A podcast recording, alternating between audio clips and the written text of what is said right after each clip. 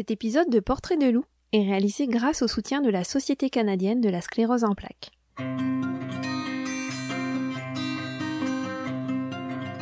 Bonjour, je m'appelle Ronald Berrouti. Depuis 2014, je participe à Arikana en tant que coureur, entraîneur, bénévole, leveur de fonds pour la Société canadienne de la sclérose en plaques, une maladie qui m'affecte moi-même.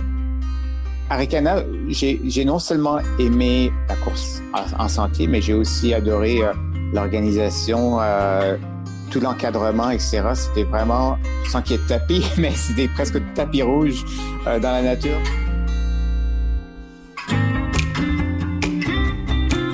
Vous écoutez Portrait de loup, le podcast de l'Ultra Trail Arikana. Entre portrait et récit de course, venez explorer avec nous l'univers d'un coureur, son parcours, son quotidien, ses défis, ses doutes. Je suis Clémentine Ferraton et aujourd'hui je vous propose de partir à la rencontre de Ronald Berrouti. Bonne écoute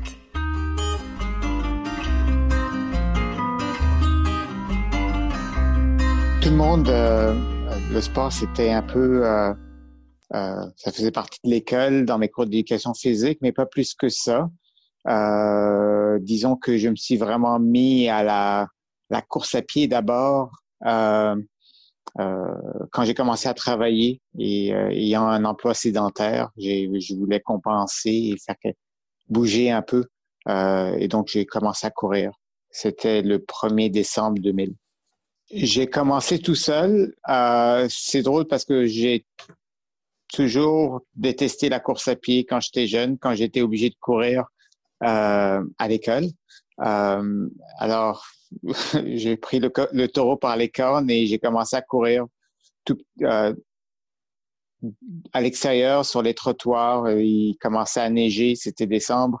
Et euh, de petit à petit, vraiment, j'avais suivi un petit programme qui allait de rien du tout à pouvoir courir 5 km. Et ensuite, ben, après 5 km, ben, est arrivé 10 km et ainsi de suite. Et ainsi de suite. Mais euh, pourquoi tu avais choisi la course à pied? Pour la facilité euh, d'accès à ce sport Absolument, c'est. Euh, euh, j'avais déjà essayé de. J'ai déjà joué au tennis quand j'étais plus jeune, par exemple, ou au badminton, ou à plusieurs autres activités. Et c'est toujours difficile parce qu'il faut se coordonner avec d'autres, ou bien il faut se coordonner avec les horaires d'ouverture des, de, de la piscine ou de, des, terrains de tennis, etc. Donc, la course à pied, c'est simple, on ouvre la porte et on part courir. Donc, on n'a pas besoin, quel que soit le temps, le, euh, on a, on peut le faire à l'heure du lunch, on peut le faire le matin, le soir, c'est vraiment ouvert. Puis finalement, là, tu nous disais que tu as commencé avec un 5 km, puis un 10 km, puis ensuite tu as dit ainsi de suite. Donc là, on comprend que tu t'es finalement, tu n'aimais pas ça quand tu étais jeune, mais là, tu t'es pris, euh, tu t'es pris au jeu de la course à pied, puis tu as continué à, après bah, à, faire des plus longues distances.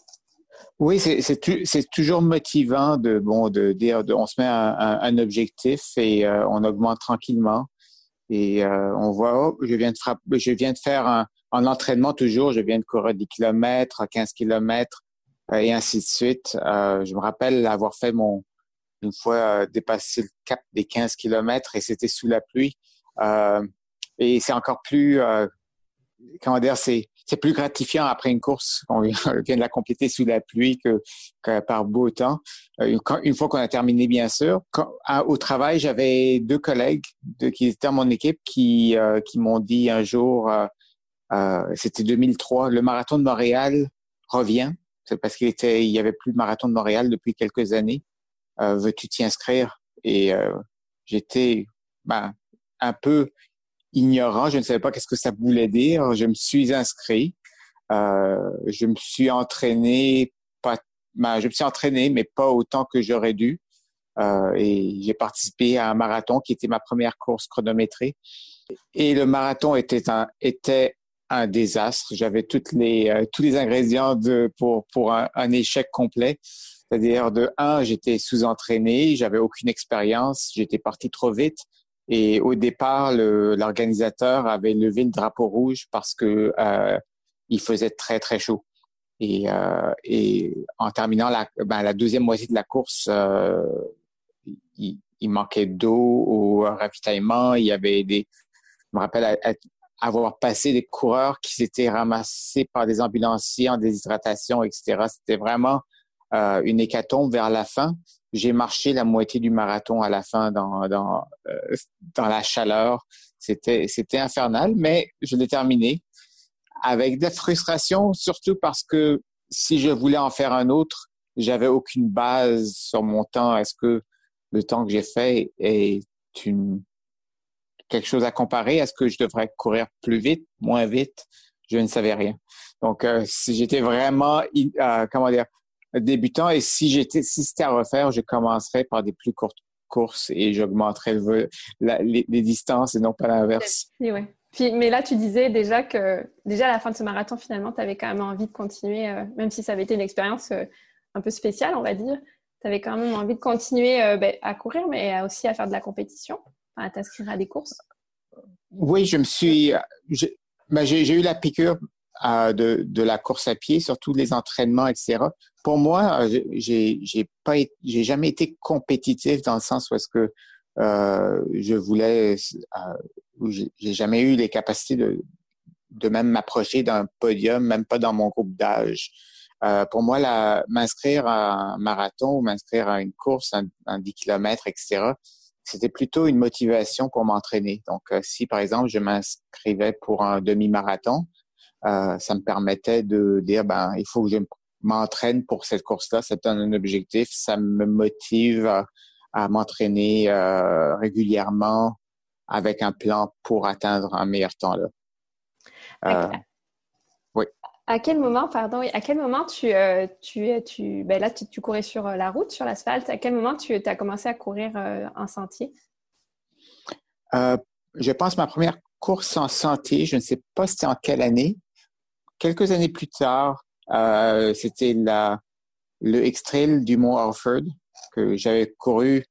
je pense que la course était à peu près 12-13 kilomètres. Et c'était une expérience intéressante. C'est-à-dire que je ne savais pas de quoi je savais qu'il fallait grimper la montagne, mais je ne savais pas c'était quoi vraiment, quel genre de profil. C'était très intéressant, surtout la descente. euh, dans la descente, je me suis cassé la gueule, pas à peu près. J'ai, j'ai, je me suis accroché dans une racine et été lancé comme je, je pensais être Superman à un moment donné. euh, mais mais euh, au moins il y avait il y avait le panorama, etc. C'était intéressant, mais j'ai pas quand même, quand même dit la, la course en sentier après n'était pas, j'ai pas eu la piqûre tout de suite. C'est ensuite qu'est venu peut-être avec Arikana. Ça, Arikana, euh, c'était en 2014. Hein, je pense que la première fois que tu as participé à Arikana, tu t'étais inscrit. Euh, tu as connu comment en fait euh, Arikana? C'était avec avec des amis euh, je fais partie d'un club de triathlon et euh, ben triathlon veut dire ben les gens font un peu de tout qui est comme sport d'endurance. Et deux amis qui font partie du club euh, ont couru à Ricana en 2013. Euh, je pense qu'ils ont ils ont complété le 65 km et ils me racontaient, euh, que, ils me disaient que c'était une super expérience et ils m'encourageaient à m'inscrire euh, pour euh, l'année pour 2014. Alors j'étais, euh, ils m'ont embarqué je, avec plusieurs autres. Je me suis inscrit pour le 28 km. Ça a commencé modérément. Puis, juste euh, avant qu'on continue sur Arikana, quand je t'écoute parler, tu dis que tu étais dans un club de triathlon. Donc, là, tu t'étais pas arrêté. Là, tu as fait, as, fait la course, allongé les distances. Puis, en plus, ça t'a rajouté des, des, disciplines en plus de la course à pied. Finalement, si tu étais dans ce club-là, tu faisais du triathlon aussi. Oui, c'est, je dirais pas que c'est par accident, mais c'est un peu par ou par nécessité, mais que je courais, c'était principalement ce que je faisais, euh, m'entraîner pour des marathons et je me blessais souvent. Mm-hmm. euh, et euh, je me suis dit, ben, je vais essayer de faire d'autres sports un peu pour complémenter, peut-être travailler, à avoir des exercices d'endurance sans stresser mes jambes autant et aussi peut-être euh, développer euh, les muscles antagonistes, etc. Donc, avoir un corps plus équilibré. Donc, euh, c'est ça. Je, je me rappelle, c'était au YMCA du parc et ils avaient mis une affiche sur la porte du vestiaire comme il y a un club de triathlon. Alors, j'ai dit, je vais essayer. J'avais un tout petit peu nagé dans le passé, mais j'étais presque zéro. Alors, c'était surtout ça qui était euh, le gros défi. De fil en aiguille, je, je, commençais à, à, m'entraîner, natation, un peu, un peu de vélo et la course à pied. J'ai aimé la complémentarité, ça, ça permettait un peu de goûter à tout. Mais tu, tu te poses pas trop de questions finalement quand même parce que quand je vois comment tu, tu te mets la course à pied sans avoir trop fait, tu fais ton marathon sans trop savoir, puis là tu te mets au triathlon, bah tiens pourquoi pas, c'est quand même c'est un, un, beau euh, un beau trait de caractère quand même. Ça, ça ne coûte rien d'essayer. Oui. Ça ne me coûtait rien d'essayer et c'était j'ai dit je vais goûter voir qu'est-ce que de quoi ça a l'air. J'ai bien aimé, j'ai aussi aimé euh, l'atmosphère de camaraderie à, à l'intérieur d'un club où est-ce que c'est on est et, et, une chose que que j'aime bien dans, dans la course à pied et dans les sports d'endurance, c'est euh, courir en gang.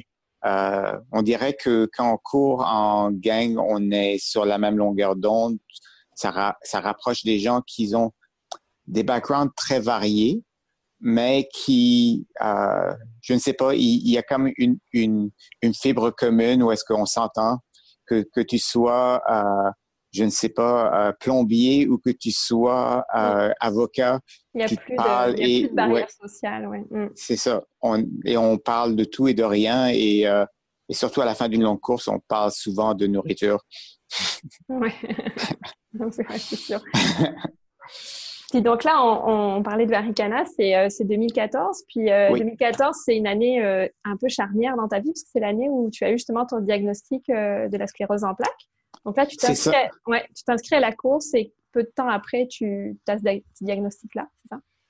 Oui, c'est ça. Je, je, ne sais pas c'est exactement dans quel ordre ça a eu lieu. Je sais qu'on avait discuté du, de, de mon inscription où je, je l'avais soit déjà dans la tête, soit déjà faite euh, euh, à la, aux 28 km de Arikana. Et euh, c'était, euh, je pense, c'était le 28 février 2014 où est-ce que je suis rentré à l'urgence euh, parce que je voyais en double et euh, on m'a diagnostiqué après beaucoup de tests euh, avec la sclérose en plaques. Et c'est curieux parce que, un, je ne savais rien sur la sclérose en plaques avant. Et deux, je ne savais pas que Arikana était aussi une levée de fonds pour la Société canadienne de la sclérose en plaques. Alors, c'est un peu une, une, étrange coïncidence. Quand j'ai appris, appris que Arikana était une, une levée de fonds, j'ai voulu participer immédiatement pour, euh, pour euh, ramasser des sous pour la fondation, pour la société. Comment on réagit euh, à l'annonce d'un diagnostic comme ça, si tu as le goût de le partager avec nous? Je ne sais pas, c'est mon caractère. Je ne suis pas tombé de ma chaise, en, comme, comme l'a dit. disons que quand j'étais à l'urgence et, et, je voyais les choses en double, on fait beaucoup d'attentes quand on est à l'hôpital. Et j'étais en train de regarder, euh, ben, de regarder de penser. Je disais, entre mes yeux et mon cerveau, il n'y a pas énormément de choses. Et euh, je, je, m'imaginais le pire, par exemple, que j'ai une tumeur au cerveau ou des choses comme ça. Et euh, j'étais prêt à l'accepter, quel que soit. J'ai dit, je peux rien changer de ce qui est. Donc, j'étais prêt à tout quand on m'a dit c'était la sclérose en plaques, j'étais bon, c'est quoi ce truc-là? Euh, on me l'a expliqué brièvement. Je ne savais vraiment pas dans quoi je m'embarquais. Et même après que j'ai lu là-dessus, etc., euh, c'est une maladie tellement peut-être complexe à comprendre que euh, ça m'a pris peut-être au moins deux ans pour mieux comprendre qu'est-ce que ça voulait dire, à moyen, à court, moyen et long terme. Donc là, en fait, tu as pu continuer, euh, tu as eu ton diagnostic, puis tu as pu continuer à courir, tu as pu participer donc à ton premier Arikana. Est-ce que euh, on t'a encouragé euh, à continuer le sport? Comment comment ça fonctionne en fait?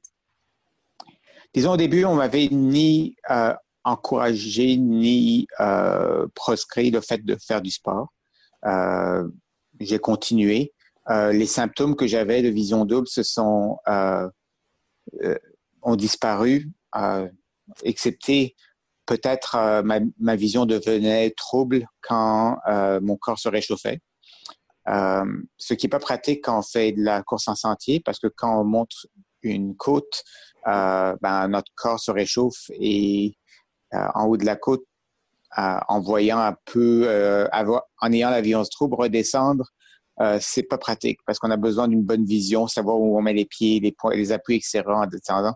Donc, c'était c'était difficile, mais je prenais mon temps. Donc, en descendant, je me faisais souvent dépasser par, par les autres coureurs, mais j'étais plus là pour, pour gagner. Ben, j'ai jamais été là pour gagner, mais pour améliorer mon temps, j'étais plus là pour apprécier le paysage, apprécier la course, etc. Puis là, tu as, fait, as terminé le 28 km, donc ça, c'est en 2014. Puis de ce que j'ai lu, tu as pris la piqûre quand même du trail parce que tu as continué après, continué le trail, puis tu as allongé les distances de plus en plus. Oui, mais Arikana, j'ai non seulement aimé euh, la course en, sentier, mais j'ai aussi adoré euh, l'organisation, euh, tout l'encadrement, etc. C'était vraiment, sans qu'il y ait de tapis, mais c'était presque tapis rouge dans la nature. C'est-à-dire, c'était vraiment des paysages fantastiques. C'est une organisation qui, qui, qui est vraiment excellente. Et là, je me suis dit, avec mes amis qui faisaient le 65 pendant que je faisais le 28. J'ai dit, je vais m'inscrire au 65. Oui, euh, c'est normal, il faut progresser, il faut un objectif, un autre défi. Alors, je me suis inscrit pour l'année d'après, au 65, euh, que j'ai complété. J'ai adoré l'expérience. Euh, c'est intéressant parce que je pense que parmi mes amis, j'étais le seul à faire de 65. Ils étaient déjà rendus au 125. Euh, mais euh, j'ai vraiment aimé l'expérience. Je suis, je suis allé encore. J'avais pas d'objectif de temps. J'étais plus allé pour euh, pour apprécier la course. Je me suis arrêté pour prendre des photos. Donc c'est vraiment, j'ai vraiment adoré l'expérience que j'ai terminée sans souffrir plus que ça. Mm-hmm. C'était un peu difficile, par contre je me, je me rappelle, euh, sur 65 km, j'étais quand même tombé six fois, qui peut-être, je, je, ne sais pas c'est quoi la norme en course en sentier, mais il y avait une fois que c'était un peu plus dur. Donc, euh, j'ai craint à la fin, de, je faisais super attention. C'est à partir de cette année, après ces chutes-là, que j'ai commencé à, à, à, courir avec des bâtons qui m'ont principalement permis de courir après. Tu as continué, donc tes amis, avais fait le 125, puis là, tu t'es dit que toi aussi, il fallait que tu le fasses. Ben, après 65, ben, il y avait un 80, mais je craignais le 80 parce que euh, euh, pour faire le 80, on fait le 65, on passe par la zone d'arrivée et on continue pour faire le, le 15 km manquant. Euh, et j'avais peur de, de, de m'approcher de la fin et de m'en éloigner après. Euh, psychologiquement. Alors, je dit, bon, tant qu'à y être, on va faire le 125. Euh, advienne que pourra. Euh, un peu, on se lance dans ça. Puis si je suis pas capable, je ne suis pas capable. Alors, je me suis inscrit au 125. en même temps, pendant cette période-là de l'entraînement du 125, ben, j'ai, la maladie m'a, joué, m'a joué des tours et ça devenait de plus en plus difficile de courir.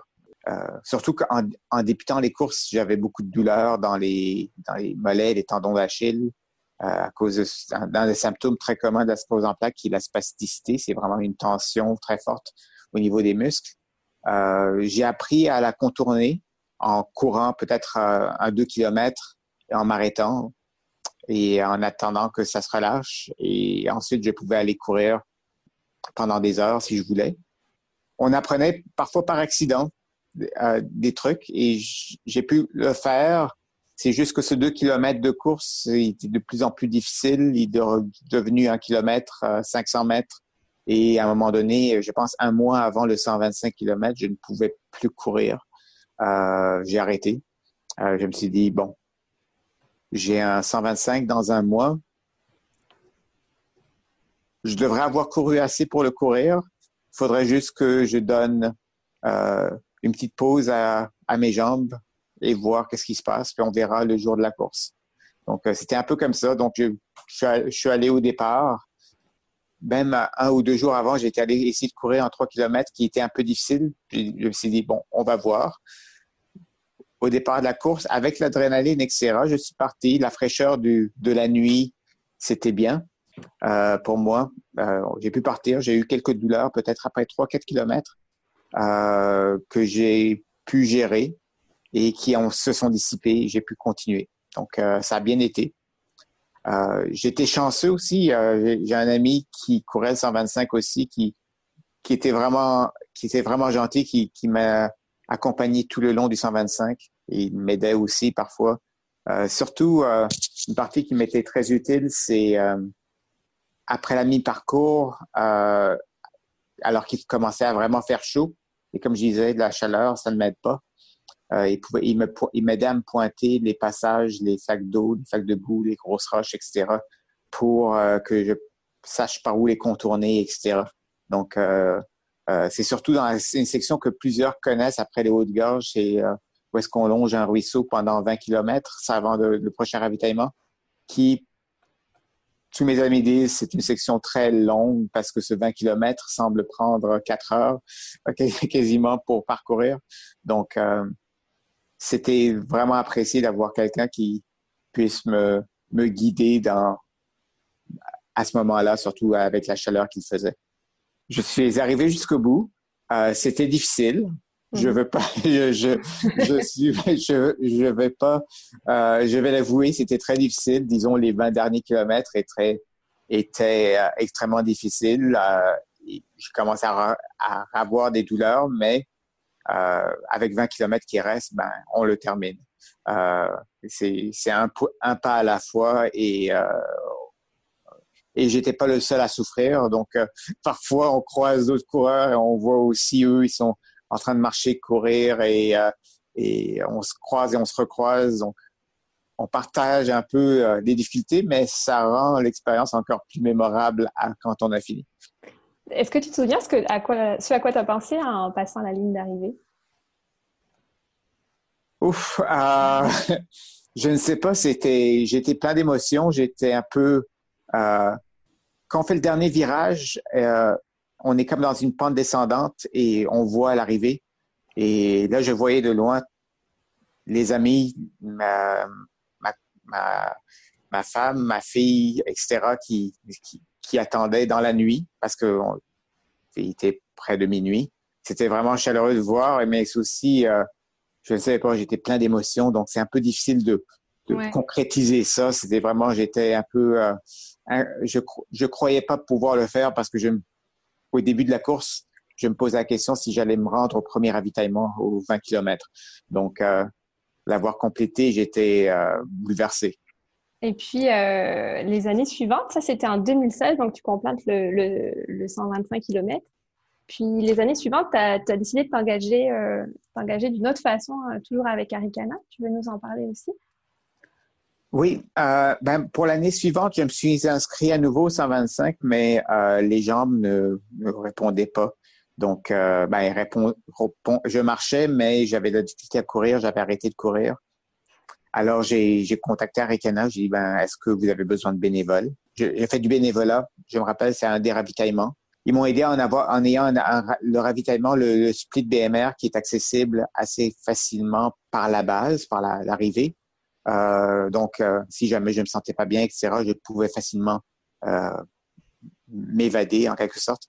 Euh, donc, c'est vrai, c'est vraiment pratique et aussi on était plusieurs, donc tout ne dépendait pas de, deux personnes. Je je laissais, j'abandonnais pas quelqu'un en arrière si jamais euh, je me sentais pas bien. Donc ça, ça a bien été.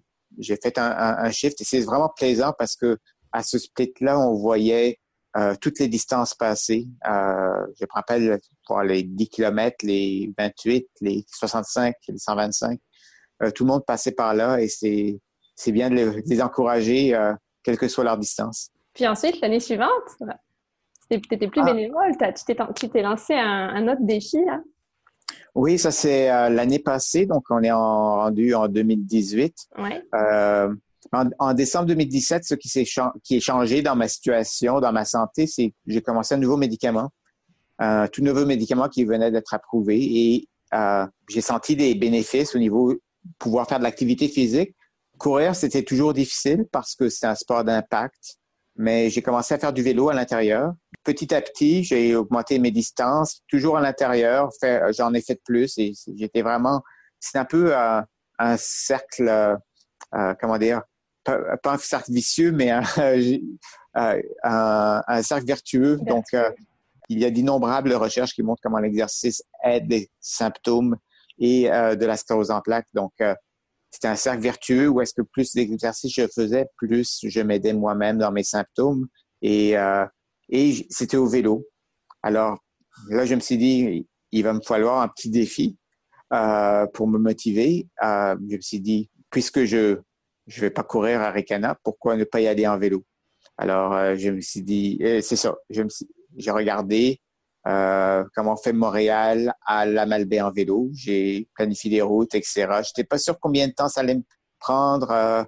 je le ferais en, en, trois jours, en deux jours, en un jour. Finalement, je me suis dit, en deux jours. C'est, c'est, un assez bon défi. Et, et c'est ça, je me suis lancé là-dedans. Et euh, j'ai invité des gens s'ils voulaient venir. Euh, j'ai, on est parti quatre. Peut-être euh, euh, une personne nous a joint jusqu'à jusqu'au bout de l'île de Montréal. Elle voulait juste nous voir partir parce qu'elle travaillait. Euh, nous étions trois jusqu'à Québec. Euh, et nous avons terminé, Oliver et moi, jusqu'à la Malbaie en, campant une nuit à Québec. OK. Puis euh, aujourd'hui, donc, euh, quelques années après la déclaration de ta maladie, euh, comment tu vas? Comment tu peux, tu peux continuer à faire du sport? Est-ce que tu t'entraînes plusieurs fois par semaine? ça ressemble à quoi ton quotidien de sportif? je m'entraîne. D'ailleurs, quand je m'entraîne pas, c'est la maladie qui me le rappelle. Donc, j'ai ce plus. Donc, j'ai euh, j'oublie, ben parfois, je veux pas la vie fait que j'ai un, j'ai deux jours de, de, de non-activité et là, je me dis, oh, je me sens pas super bien. Je me demande pourquoi j'ai, ben, j'ai pas, j'ai pas fait de vélo. Ça fait deux jours, c'est normal. Donc là, je, il faut que je me force parfois pour sortir et, et faire du vélo. C'est ça, c'est un peu un, comment dire, c'est une complicité entre moi et, et le sport pour un peu euh, combattre euh, combattre la maladie et ça fonctionne bien. Euh, je suis capable de toujours de m'entraîner à vélo. Euh, j'ai commencé depuis le début de l'année à courir, très très graduellement augmenter ma distance. C'est encore très modeste pour l'instant, mais je pense que quoi, c'est la semaine passée ou celle d'avant, j'ai j'ai atteint le 10 km. Pour moi, 10 km, ça fait longtemps que que c'était c'était c'est rien du tout, mais euh, euh, j'étais content de, de, le faire. C'est mieux que zéro j'espère l'augmenter. Quoique, maintenant, je m'entraîne pour refaire le voyage de vélo, donc c'est un peu difficile de d'avoir dans euh, dans le même agenda le, les entraînements de vélo et les entraînements de course à pied. Euh, je suis plus capable de m'entraîner comme avant, comme deux entraînements par jour. Euh, ça, c'est du passé. Donc, tu vas refaire euh, Montréal, enfin mon grand fond à vélo cette année. Absolument. C'était tellement, c'était tellement une expérience incroyable le, voyage l'année passée. La première journée de Montréal à Québec par euh, par la 138 ou le chemin du roi, c'était c'était beau. Euh, passer par les, villages, c'est une route tranquille. On roulait euh, dans une journée tranquille, etc. On avait du beau temps et je m'attendais à ce que ça soit peut-être un peu plus passant, mais c'était très bien. Et le deuxième jour, ben, on maintenant on est, on quitte Québec et on, on passe par euh, Beaupré, euh, la, le, la, la, rue Royale, euh, et ensuite c'est les collines de Charlevoix mm-hmm. euh, qui sont magnifiques, les panoramas grandioses, donc qu'on connaît de Charlevoix. Donc c'était vraiment épique et je pouvais pas dire non à le refaire si j'étais capable. Donc je me suis engagé, on va le refaire. L'invitation, si parmi ceux qui écoutent ce podcast aussi, s'il y en a qui veulent se joindre à nous, bienvenue. Euh, euh c'est, euh, on part le, si je me trompe pas, le 6 septembre et qui est un, un, un, vendredi pour arriver samedi soir le 7 septembre. Et cette année, on va peut-être ajouter quelques kilomètres pour terminer à la montagne. L'année passée, on a terminé euh, où est-ce qu'elle avait la science d'information de Arikana qui était à, la Malbaie. Mm-hmm. Donc maintenant, on va grimper jusqu'au Mont Grand Fond, un petit, euh, je ne sais pas, 10-15 kilomètres de plus en montant. Mais euh, pour, pour terminer, où est-ce que l'activité est, c'est-à-dire que les, les arrivants de, des, des longues courses sont en train de, de, de finir, donc 65 km et 125. j'espère arriver avant quand, il y a toujours des gens qui arrivent, oui. L'année passée, on est arrivé au coucher du soleil, donc j'assume que ça va être similaire cette année. Qu'est-ce que tu as envie de partager ou de transmettre par tous ces défis que, que, tu te fixes? Ben, ben, je ne sais pas, il y a tellement de choses. Premièrement, l'activité physique, euh, pour moi, c'est un. S'il y a quelqu'un qui doute quoi que ce soit là-dessus, euh, ne doutez pas, c'est c'est tellement bénéfique pour moi. Ça a été démontré maintes fois combien c'est bénéfique. Euh, pas seulement pour le corps et le cœur et les poumons, mais c'est aussi extrêmement bénéfique pour le cerveau. Donc, et je le vois. Si je me sens mal, je vais, ben, avant, j'allais courir, mais je vais toujours courir ou je vais faire du vélo. Euh, ça prend quelques minutes et ça complètement, ça me transforme. Euh, et aussi, ben peut-être euh, conscientiser les gens, c'est la sclérose en plaques. J'en savais rien moi-même. Euh, et, c'est une, une, maladie qui est, qui est assez obscure parce que euh, euh, on l'appelle parfois la, une maladie invisible parce que la majorité des symptômes de cette maladie sont invisibles. Par exemple, mes symptômes les plus euh, qui m'incapacitent le plus, c'est la fatigue et pas juste je suis fatigué, j'ai couru un ultramarathon ou euh, j'ai eu une super grosse semaine de travail, mais une fatigue où est-ce que on sent que on vient de prendre un vol de de Sydney à Montréal et on a travaillé une journée et une nuit et euh, on se sent comme ça. Euh, donc on est vraiment atterré. Souvent ça frustre les les sépiens qu'on appelle, les gens qui ont la, la, la sclérose en plaques, euh, ça les frustre parce qu'ils ont de la difficulté à exprimer c'est quoi cette fatigue-là. Euh, moi, je, moi, je la vois, ayant couru des ultramarathons, ça n'a pas rapport. C'est euh, une coche à part. Euh, et l'autre, euh, par exemple, un autre des symptômes que, qui est invisible, c'est au niveau de la cognition. tout ce qui est mémoire court terme, tout ce qui est concentration, etc., sont affectés souvent euh, c'est des symptômes qui touchent la majorité des gens qui ont la sclérose en plaques à différents niveaux. Souvent, on pense à sclérose en plaques comme étant une, euh, une maladie où est-ce qu'on va finir en chaise roulante, où on va avoir des problèmes de locomotion. Et c'est vrai, il y a plusieurs personnes qui sont comme ça, mais euh, beaucoup de gens qui sont à sclérose en plaques ont l'air normal, euh, et euh, mais se battent tous les jours pour passer leur en quelque sorte, chaque jour est comme un marathon pour eux. Donc, euh, conscientiser les gens aussi sur euh, ces symptômes-là qu'on n'imagine pas et qu'on ne voit pas, mais qui sont bien présents pour mieux et, euh, la maladie finalement. Absolument. Mm. Ne, pas, ne pas dire à, quelqu'un qu'on sait qu'il a l'espoir en oh, tu as l'air bien aujourd'hui. J'ai peut-être pas l'air malade, mais je me sens pas bien. Donc, mais inversement, ça veut pas dire qu'il faut les ignorer ou les isoler parce que ah, peut-être qu'il se sent mal, je vais pas l'inviter. Donc, mm-hmm. euh, tenter sa chance, puis euh, euh, et, et, voir la personne va dire oui ou non si elle se sent bien ou pas.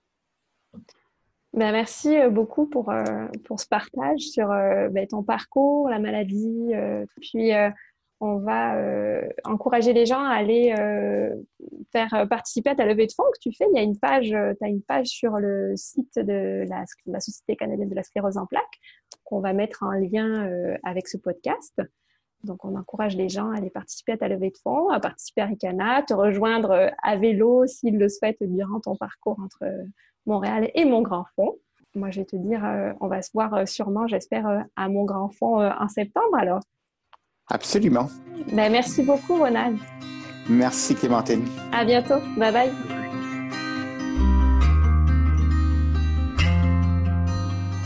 Vous venez d'écouter le huitième épisode de Portrait de loup, le podcast de l'Ultra Trail Aricana. Cette entrevue avec Ronald Berrouti a été réalisée grâce au soutien de la Société canadienne de la sclérose en plaques.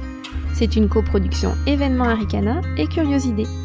Pour savoir comment faire une collecte de fonds ou pour faire un don, visitez le site web aricana.info. À bientôt!